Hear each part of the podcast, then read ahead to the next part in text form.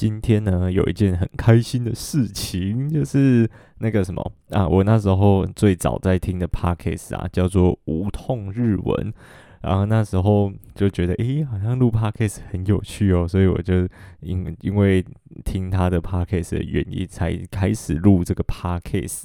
结果呢，哦，今天他就是有开一些什么呃粉丝问答，我就给他去无痛日文那边留言，对，然后他就有认出我说，就是以以前有有回过他的讯息什么的。对，我真的很早很早就开始听他的节目。啊，然后听到现在，然后他后来就呃认清那种感觉，然后他又又说就是哎、老观众，然后帮我推荐我的节目，然后超开心的，有一种小粉丝遇到偶像的那种样子，对啊，很开心。然后无痛日文，对对对，这边也帮他推荐一下，他就是会呃讲一些。呃，可能跟日本文化，或者是最近流行跟日本有关的时事类的呃的东西，然后会跟大家分享，这样都很有趣。大家有兴趣的话，可以去听听看。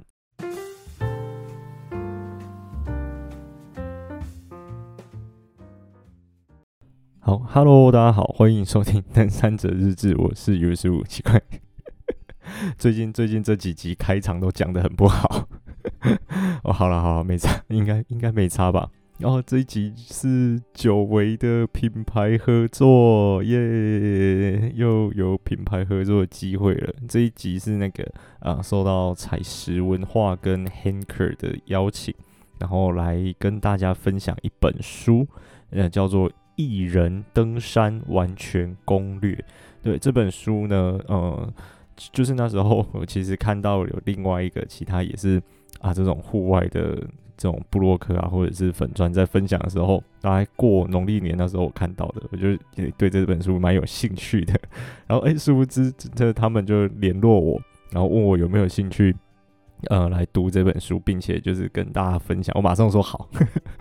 对啊。然后我我有点就是忍不住，我就自己又买了一本一模一样，就是这本书的电子书版本，因为我有一个电子书阅读器。对，然后我大概花了就两天啊，我刚看完而已，花了两天的时间把这本书看完。虽然呃那个他们就是就是采石他们还没这要寄给我的书还没到，不过我已经把书看完了，所以可以跟大家分享。那这集上线的时候呢，书应该已经到了。对，然后呃我就是因为。我我有电子书了嘛，等于说，嗯，多的这一本我就不会用到，我不用留那么多书，所以我就抽奖，抽奖给听众朋友们。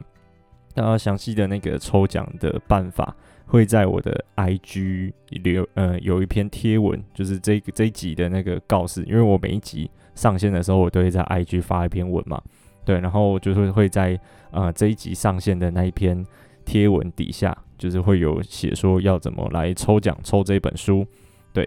啊，OK，然后 Facebook 的朋友就就是我一样贴文会放在 Facebook，啊，那 Facebook 就在 Facebook 那边就好了，对，就是用在习惯的平台就可以，不用一定要来 IG，就我到时候会把规则写清楚啊，以我贴文上面写的那个规则为准，OK，好，那趁着 趁着我刚看完，现在印象很深刻的时候，赶快来。跟大家分享一下啊，这本书到底在说什么？其实它基本上就是在讲独攀这件事情。我不知道大家对独攀的嗯、怎么讲想象吗？或者是独攀的一些嗯想法是什么？或者是说你觉得独攀是怎么样子的一个行为之类的？嗯、众说纷纭啊，各有好坏。不过。其实我从以前到现在都不是很，都就是倾向不读盘的人，对，因为嗯，我必须要讲，就是我呃呃诶，可能有追踪我 IG 或 Facebook，可能有看到我上礼拜有发一篇贴文，哎，你们听到上线的时候已经是上礼拜的，我就以你们现在上线的这个时间轴来描述，对，反正就是我前几天有发一篇文啊。就是在讲说，我以前啊当协作的故事。我这边简单的讲一下，就是我那时候还二零一六年还还很菜，爬山还很菜的时候，我有当协作在打工，就是啊到帮忙背东西，然后帮忙到营地煮饭、搭帐篷，然后之类的等等的，帮客人服务就是了。对，然后呃，其实那时候也没有说学到很多的技巧，基本上都是跟协作前辈学的，而且都傻傻的，就是铝架背着，头带拿着，就是顶着头带就上山帮客人煮饭啊，然后弄有的没的大帐篷啊什么的。对，然后那一次是去水漾森林，如果有去过啊、水漾森林的话，应该会知道，就是从呃三林溪到棱线，就是鹿区山的那个棱线的前面那一段啊，是有林道可以走的。那呃林道的那个中间呢，有大我记得有三段，是它有开捷径，可以直直的往上切，切到林道的另外一段，就等于说不用绕一个很大的发夹弯。再切到林道会省一段路，对。然后我上山的时候呢，有走那个捷径。那大部分啊，协作基本上都是自己一个人在走，对。就是我们服务客人，像我现在最高纪录煮过，应该印象中啦，应该是六十人左右的，就是的饭菜这样。哦，很多，很可怕，超可怕的。对，然后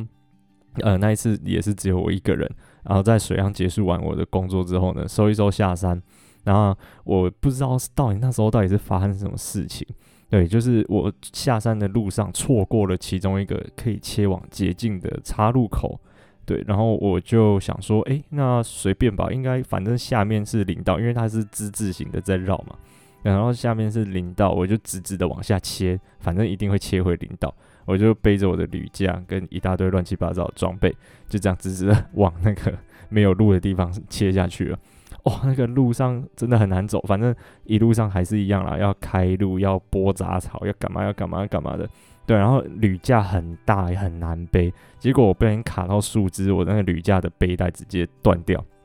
变成是我只有剩下一边的背带，我就只能靠一边的背带跟把铝架贴在我的背上，然后用我的背的力量去支撑整个铝架它的重量，这样。对，然后后来反正就。呃，搞了一段时间，终于看到林道在我的脚底下。结果呢，从我现在站的地方到林道有一个大概一层楼高左右的落差。然后现那时候已经没有什么力气去管它落差不落差，就是也那时候可能脑袋也不是很清楚，没有想说要绕路走下去。我就这样把那个啊、只剩一个肩膀的的履架丢到地上，就是往下丢，丢到林道上面。哦、我自己就是半滑，然后半跳的那种方式溜下去到林道，结果力道还是太大，我脚扭到，哎呀，然后就就这样，就是扭到脚，然后又只剩一边背带履架，很惨，然后慢慢再走回杉林溪这样，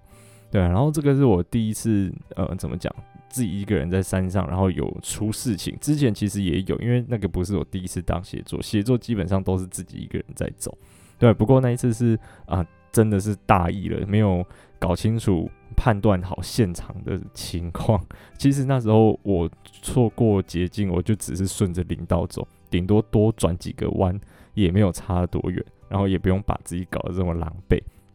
但那时候不知道哪根筋不对劲，可能是因为自己一个人走，然后加上错过捷径有点紧张，所以才做出这样错误的决定。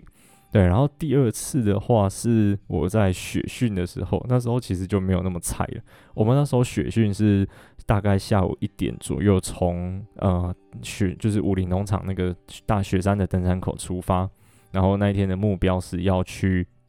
呃三六九山庄过夜这样啊。然后之前雪，我记得我在以前雪训的那一集我就有跟大家分享过了，就是呃如果在枯坡上面啊，就是看到。枯坡的顶有雪，代表那一年的雪啊正常，可能偏多。那如果在枯坡底下，以前有一个观景台的那个地方看到雪，就代表那一年的雪蛮大的。那如果在登山口就看到雪，诶，代表那一年的雪超级大。那我们那一年呢，是在南山村就看到雪，而且在南山村就要上雪链，超夸张的，那个雪超多。啊，我那时候其实是第一次走雪地，对，然后就是。整基本上从登山口起登就一直在踏雪，哎呀，很难走，比跟平常的路比起来难走到不行。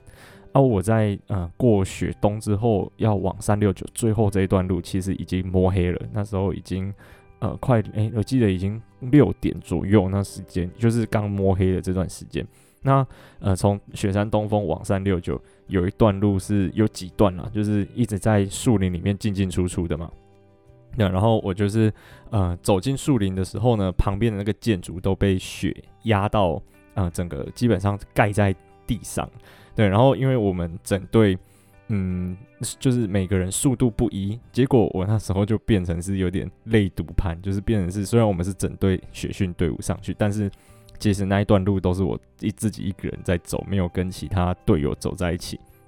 然后那时候就是有点紧张，因为呃那个雪啊把建筑整个压很低，就等于说我在雪跟建筑堆里面钻，然后又摸黑了，我就拿出我的头灯出来，然后又很冷，很像在冰箱里面走路，对，就是很小紧张。但是那时候比较有经验，我就知道要嗯保持冷静，然后我不能停，真的停下来休息，虽然有点累，因为我要维持一定的速度，我就维持让自己不要喘。然后不是就是会流汗的那种速度，保持呃有在行进，有在运动，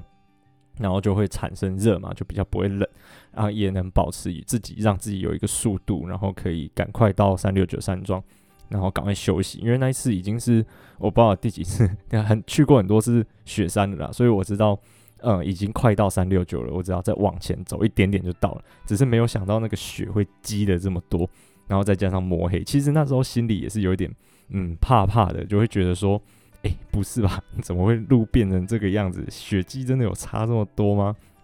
的那种感觉。对，然后后来好险是有在呃预定时间，我的反正我大概在七点前，大概六点半左右就到三六九那边了，就是还算安全了。不过那一段走起来，心里的压力还是有有的，就是也是蛮有压力的。就后来就比较少。嗯，独攀，然后自己一个人走，基本上都还是会跟着大家一起走这样。然后呢，哦，回到回到这一本书，那这本书其实就是，呃，它基本上在集，它就是集结了很多嗯日本那边的专家，然后或者是一些呃登山界的人士，那他们对于独攀的一些经验跟呃一些提醒的这种概念，他们从嗯、比如说装备的选择。然后行程的规划，那呃风险的管理跟紧急应变，这就是大概这几个面向，然后来去做解说。这样，例如说，它就里面有提到一些部分，像是呃装备选择开始好了，就是他会说，呃，如果我们可以建立自己的装备清单，然后呢，就是呃去审慎的去记录说，比如说我这一次上山。那有哪一些装备有用到，哪一些装备是没有带到，但是我觉得会需要的，然后下次就可以去补足。那呃，就经过这样子时间的累积跟经验的累积，我们就可以发展出一套，就是看到，比如说看到路线的难度，或者是看到天气的状况，我们就大概知道，那我们整体的装备要去做怎样的调整。对，这个是大概的概念啊。对，然后再来是行程行程的规划，因为其实独攀会有一个问题是，呃，虽然可以按照自己的步调去走啊，但是呢，如果遇到什么临时突发状况的时候，是没有队友可以去讨论的，变成说，其实就是建议不要去选择呃超出自己能力范围所及的行程规划或者是路线这样子，就是尽量选择可以偏保守一点点。我还记得里面有一个人，就是说他虽然一天可以走到假设十分的路程好了，但是他基本上都只会走到八分，就是走到八成，那他就会先提早扎营，类似这种概念，等于说他会有所保留，比较保守，不会真的把自己的那个呃实力耗尽、能力耗尽，然后才选择扎营的那种感觉，就是呃会比团体登山来说在。更加的呃慢一点点，或者是说更保守的去估计自己的行程还有能力，对，这样子可以避免掉一些，比如说、我真的按照一般我在团体登山的时候在走的行程，对，然后的那个速度去规划，结果嗯遇到了一些临时的状况，然后变成是我已经可能没有什么体力再去处理了，然后也没有队友可以帮我，这种危险的情形发生，对，然后也有分成，就是比如说夏天，然后。呃，秋天、冬天、春天等等不同季节，那它的天气状况如何啊？呃步道的路线的状况如何。例如说像雪季，冬天雪季可能会有积雪，那路线的安排或者是呃一些行程规划，可能就要再做调整。就拿我那一次去雪训来做举例好了。其实从三六九山庄到雪山山顶不用很久，我记得呃可能认真走的话，我想一下哦。哦，可能三个小时以内吧就会到，对啊，但是那一次去就是正常没有积雪状况了，大概三个小时内吧会到，然后那一次积雪积很深，我们就只八个人，雪训队有八个人轮流这样子跟教练轮流开路哦，从早上可能好像八点还九点一路走走走走走到下午一点才登顶，哎不对，不是八点还九点，很更早，好像七点就出门了，然后到下午一点。前大概十二点半到一点之间才登顶，就是整个路线的那个状况是跟没有积雪的时候，呃，相差甚远啊，要花更多的时间去开路，然后还有呃踩踏点啊等等的，所以会花很多的时间，就是比呃没有雪的状况，等于说路线的那个呃步道的状况不一样，所以安排的时间跟行程又不一样。然后后面比较多的那个章节，其实我觉得很大的呃主轴都是放在风险管理这个部分，就是说，其实我们就是要去做好风险管理。我前面其实有好几集一直在讲这件事情，那刚好看到这一本书，那他其我觉得这本书其实呃，他说虽然说是一人登山完全攻略，不过我觉得他很多的概念都适合所有的登山者，就是。包括比如说行程规划啊、查天气预报啊、装备的规划等等的，然后还有现在最重要就是这个风险管理。我们从行前我们就必须要开始风险管理，我们的登山计划书就是要写明、写清楚说我们呃要去哪里，那走的路线是如何，要附地图，而且整个的那个撤退点，例如说我几几号的几点几分没有走到哪一个点。那我就会从哪一个地方来做撤退，或者是说，如果嗯我是几号下山，会从哪里下山，然后下山之后会呃几点几分跟谁回报，这些都要写得很清楚。那如果没有做到，那就必须要启动，比如说呃搜救机制，留守人就必须要去通报、报警等等的。就是呃登山计划书不是写好看的，是真的要跟留守人沟通。然后让留守人完全的了解你的行程啊，再就是去呃，就是你上山的这段时间，留守人就会在山下帮你去把关你的安全。如果都没有人都没有联络的话，那他就会报警，然后上山去找，派人上山去找你等等，就是这个事前规划。然后呢，行进中的话，也要时时刻刻的审视自己的状况。就是说，如果呃你今天可能因为一些突发状况，然后导致说。嗯，没有办法，比如说没有办法完成今天的行程，那我们必须要在哪里紧急扎营等等的，就是不可以说，就是说，诶，我我觉得可能还行，或者是我还想试试看，这样子的话，可能就会造成不必要的风险发生。像故事里，就是书本里面有几个故事是在讲说，诶，他。呃，因为某一些原因，例如说有一个人，哦、我这样讲会不会爆雷？反正他自己去看好了。反正就是因为某一些原因啊，然后那个他就是发生了一些小意外，那最后都是很幸运的被找回来。然后他书本里面就是有呃大概的去分析说，这个人他为什么会发生意外，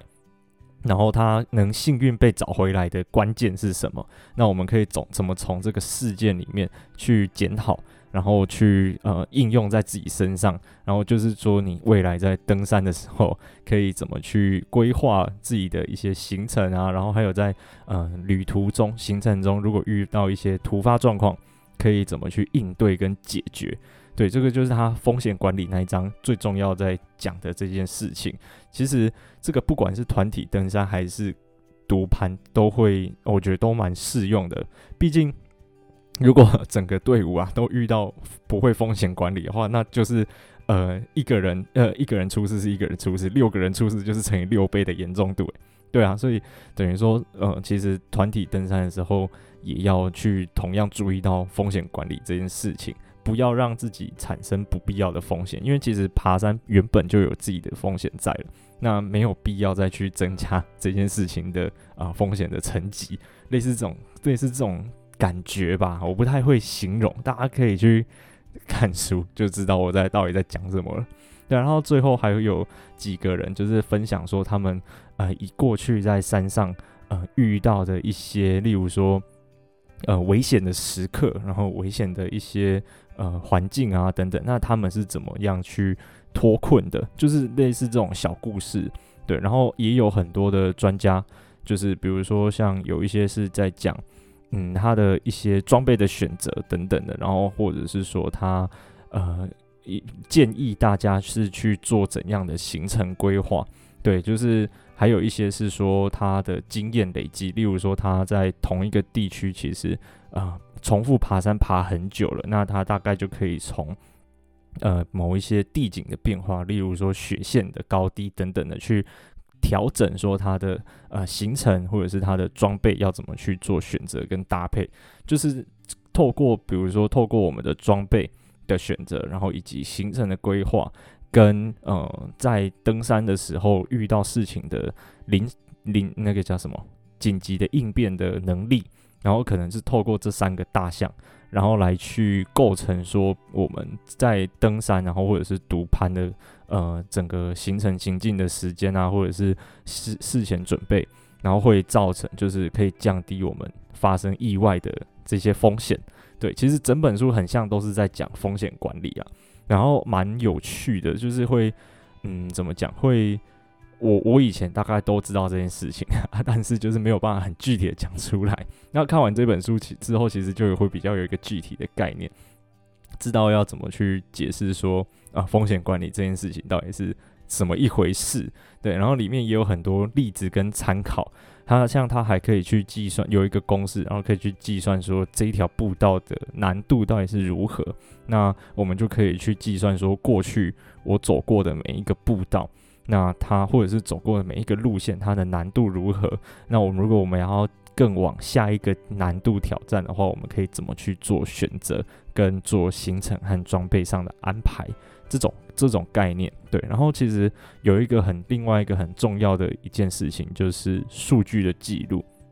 就是每一次上山的时候，可以的话都是记录好自己那一次，比如说带的装备，然后吃的食物，还有然后以及就是各种行程的记录，就是几点几分，然后走了几公里，海拔上升多少，那你的呃可以的话，比如说像心率、血氧等等这种，全部都把它记录起来，还有天气。然后路线的那个状况，比如说，嗯，它是有碎石坡的，或者是它都是呃平坦好走的松针等等的这种，都把它记录起来的话，其实就会有一个很完整的呃历史的经历在那边。等于说，如果我们下一次要去规划行程，在做功课的时候，其实我们就可以拿过去自己记录的这些嗯资料，然后拿出来做比较。对，然后比较完之后，就可以大概的了解说，我走。啊、这一段路程大概会需要花到多少的时间？这种这种概念，呃，对，就是会比较有呃想法，然后会比较清楚跟比较准确的去抓到，说我到底适不适合走这样子的一个行程。我不知道，我不知道大家有没有听得懂？应该应该有吧？应该有啦。对啊，然后呃，它其实有点这本书啊，有点像是合集的那种感觉，就是它不是同一个人一直从头讲到尾，它就是有好几个人，那不同的专家来去跟大家从不同的角度，就是从他各自专业的那个领域去分享说关于独攀这件事情他的看法是什么，所以我前面才会想说要问大家看看对于。嗯，独攀的看法是什么？哎呀、然后呃，我在那看，就是看这本书前，其实我就有在规划，我可能呃二二八连假那时候想要自就是自己去走能高安东军，虽然后面可能会跟我们社团的人会合啦，不过前面大概二分之一吧，到屯路池前应该是自己一个人会走，对、然后就是顺便来实践一下。看看这本书里面写的内容，就是当做它其实算是一本，嗯，可以当做工具书的这种概念吧。就是因为其实我这样子花两天看过去，有一些内容也不是记得很清楚。那嗯、可能在真的上山前，或者是在做行前规划的时候，就可以翻到啊行前规划的那个章节，然后来去看一下，说它有哪一些重点是要去注意的。对，然后就是按照他的一些。呃建议我们去可以去试试看，对，是会对登山会比较过去呃往后了，往后的登山的呃行程和还有安全性风险管理这方面应该会有帮助，对。大概是这样子，然后另外是呃，Hanker 跟那个呃采石文化他们有合作，就是等于说我我有也有收到一个 Hanker 的那个呃斜背包，我 有点不太会念他的名字，等我一下。啊，他其实我 我这个斜背包啊，他在给寄给我之前我就很早了，我已经买了，嗯，我想一下，可能有好几年了哦。嗯，可能有一年到两年，两年有了，对，然后就是呃，Surface Mesh，应该应该是这样念吧？我念错，那个 Hank 会不会生气啊？哦，应该就是这样，Surface Mesh，就是 Surface Mesh 的轻量化胸前包。那我以前有一个是 Surface 的胸前包，它跟 Surface Mesh。差别就是在呃，我的那一个前面的两个小口袋是坐在背包的里面的，那 Surface Mesh 它的呃两个小口袋是坐在背包外面，然后它是网袋，然后还有另外一个差别是呃 Surface Mesh 它的后面呢就是呃背包贴在贴在身体的这一面有做一个类似那种固定。固定系带的东西，就是说，如果我们把它变成胸前包的时候啊，如果是传统的胸前包，它就是左右各扣在肩带上面嘛，啊，它底部其实有时候走路的时候会这样晃晃晃，会一直打到肚子，那打得很不舒服，对啊，然后它就是做另外做了一个扣带的那种设计，等于说我的腰带可以穿过那个扣带，那个扣带是可以调节长度的，然后就是穿过去之后，等于是多了一个固定点，变三点固定的。样子，那它可以增加啊胸前包的稳定度。那我呃平平常呢，因为我其实上山都会带相机包，所以我比较少把它当胸前包在用。对，我大部分都是平常上班的时候背，因为它里面有两个口袋加一个主袋嘛，而且很方便。就是我一边的口袋放我的识别证，因为我们有时候那个会有门禁要哔卡啊，那个门才会开。对，然后一边是放识别证，一边是放笔。跟比如说充电线这种小东西，然后主袋里面就是可以放钱包啊、行动电源，还有钥匙等等的，就是等于说我我的日常随身斜背包就是这一颗，对。然后他们我听到的，哎呦哦，原来也会有，就是会再给我一个这个，我就想说哦，多一个可以用，多一个可以替换这样，然后还蛮还蛮兴奋的，很期待期待赶快收到，对啊。不过他的那个，嗯、这个。这个网袋在外面呢，我想可能就比较会偏向比较适合，真的是拿来当胸前包用。因为其实有时候在嗯当日常背包的时候啊，那个背包哎不，那个小两个小口袋在外面，我不知道会不会放东西进去，会不会跑出来。而且它其实是露在背包外面的。如果我放什么识别证、什么什么充电线，其实会被其他人看到。对啊，我就想说这个可能真的是比较适合拿来当胸前包。我等收到了，我再来试试看。对，不过这个背包它的材质是真的还不错，因为嗯，它就是防水的材质嘛。然后它，我记得我之前有一次背 Surface 的，呃，另外就是它口袋在里面，我自己有的这个去吃火锅，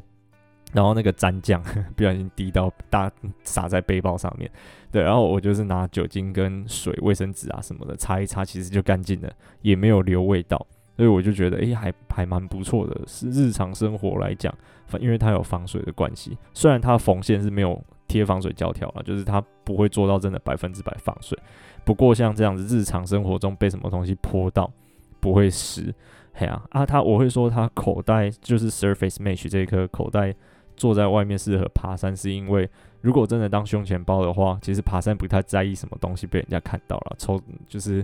它也不会丑，但是就是东西会被人家看到这件事情，我还好。那前面的小口袋就可以放，比如说小糖果，然后或者是一些小东西，嗯、可能比如说 OK 绷啊，或者什么这种小小的东西，就可以放在前面那个小口袋。要拿的时候就会很方便了，不用再另外把嗯、主袋的拉链打开，就可以很快拿去。或我觉得我在想，可能放糖果的纸包装那种小乐色也很方便。不会污染到背包里面的真的重要的东西，还不错。这个这一颗真的是还不错，而且我觉得大小刚好，就是不会太大，也不会太小，就是刚刚好，嗯，很适合。到我到时候再拍照给大家看，应该应该这一集上线的时候就同时会看到照片了，不会呃说没有看到照片，然后这一集已经上线了。而且我我我要讲到 Hank，我还有另外一个 Hank 的产品是那个 Tuff 的单日健行包，我以前好像有讲过，前面几集吧有讲过了，它就 T U F F Tuff 应该念 Tuff。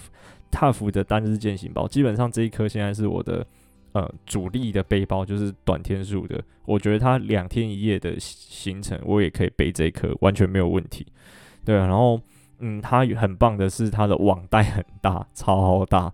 前面的那个网袋啊，我塞雨衣、雨裤、绑腿、雨伞、水壶啊，什么乱七八糟的东西都塞在这边都没问题。然后那个主袋的空间也很大，而且它还有出很多模组，就是说，呃，比如说我想要加购夹层，然后或者是加购电脑包，对，它就是有一些模组化的东西可以加购，然后夹就是夹在里面啊，它也可以变都市日常包，就是大概是这种这个这个这些东西啊，然后那个这个背包 没有叶配，因为他们就是不是叶配啊，就是合作，对，然后。呃，我这一次大概就是只会只有收到那个 Surf Mesh Surface Surface Mesh Surface Mesh 这一颗啊轻量化胸前斜背包。那不过我嗯怎么讲，所有东西都有缺点，只是要看这个缺点能不能被接受。我觉得这颗背包有一个小缺点，不过我，可以完全可以接受，是它的背带啊，就是肩带，它如果变成是一般那种都市斜背包的这种模式的话。它的呃背带其实是有宽度的，背起来很舒服，而且它的贴近皮肤的那一面，就是贴人的那一面是有呃短刷毛的。不过呢，这个东西有一个小缺点是，有时候容易卷到，因为它连接背包是用一根绳子，对，然后那个绳子其实有时候会卷到，变成说，嗯，要把它卷回来，有懂大家懂我的概念吗？就是它变成是反面的，还要把它卷回来，这样。然后有时候没注意到，会变成是背着反面的呃背带。不过这个无伤大雅，小事，就是把它卷回来就好了。然后还有就是大概是这样吧，应该就只有这个缺点。我用到现在已经背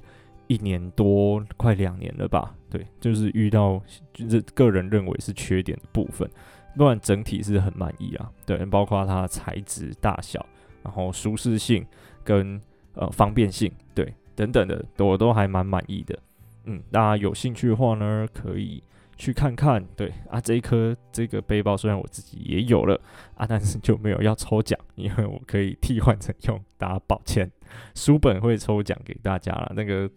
鼓励大家多看点书。然后这次真的很高兴，就是刚好有这个机会可以让我多读一点点书，不然我就不都不知道要跟大家讲什么。不知道大家有没有问题，就是说关于。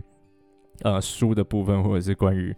呃 Hank 这些呃斜背包产品的部分，那如果有问题的话，都可以跟我联络。就是我的呃相关的 IG 啊，或者是 Facebook 的资讯，都有放在我 Podcast 的那个资讯栏里面，有一个连接，点进去。我发现那个连接点阅率好低哦，就可能大家都已经知道要去哪里找了吧，所以点进去的人就不多。反正点进去之后呢，就可以到我的 Facebook，可以到我的 IG，可以到我的部落格，可以写 email 给我，然后也可以那个什么抖内我都可以，都在那个连接里面。它就是一个传送门的概念，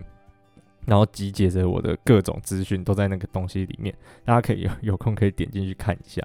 哎呀，好，那如果有什么。问题或者是有什么事情想要跟我分享的话呢？我我真的很很很希希望大家跟我分享一些东西啊。对，就是嗯，我还蛮会蛮开心的，会有一种收到回馈的感觉。我呃以前应该也有讲过，就是说诶那个很有其实这样录 Podcast 单人录音啊，很像是国小老师，为了国小不一定，就是很像老师。在台上教学生，然后学生底下一片鸦雀无声的这种感觉，就是问，哎、老师问说有没有问题啊？然后学生就点 点，就是完全安静，没有没有半点回应，这样子一个人在讲话，然后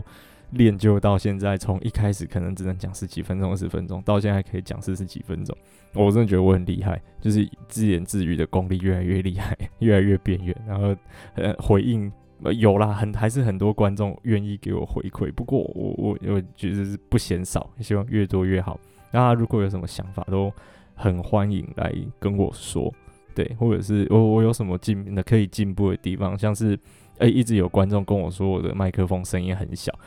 但是我 我我基本上每一集都在调整我的麦克风，所以我发现上一集啊的那个麦克风收音也怪怪的。那我这集又重新的去调整了，然后我也还也发现四十八集我好像又用到电脑的那个内接麦克风去录了，听那个打开来那个声音好杂哦，好可怕啊！但是我已经那集已经发上线那么久了，就想说就这样吧，就算了。嘿啊，然后所以就是有任何的意见的，我欢迎大家跟我联络啦。对，然后哦对，上一集的时候有讲，就是有听众。嗯，很热心的捐赠了一双登山鞋出来，是呃九号的鞋子，那是呃基本上是全新，我已经看过照片，我也有把照片发在我的呃粉丝专业跟 IG 都有。那如果有兴趣或者是有需要的听众，可以跟我联络，对，然后就是可以直接把这双鞋送给你，对，然后谢谢听众的爱心，这样好，我是尤师古，我们下次再见啦，拜拜。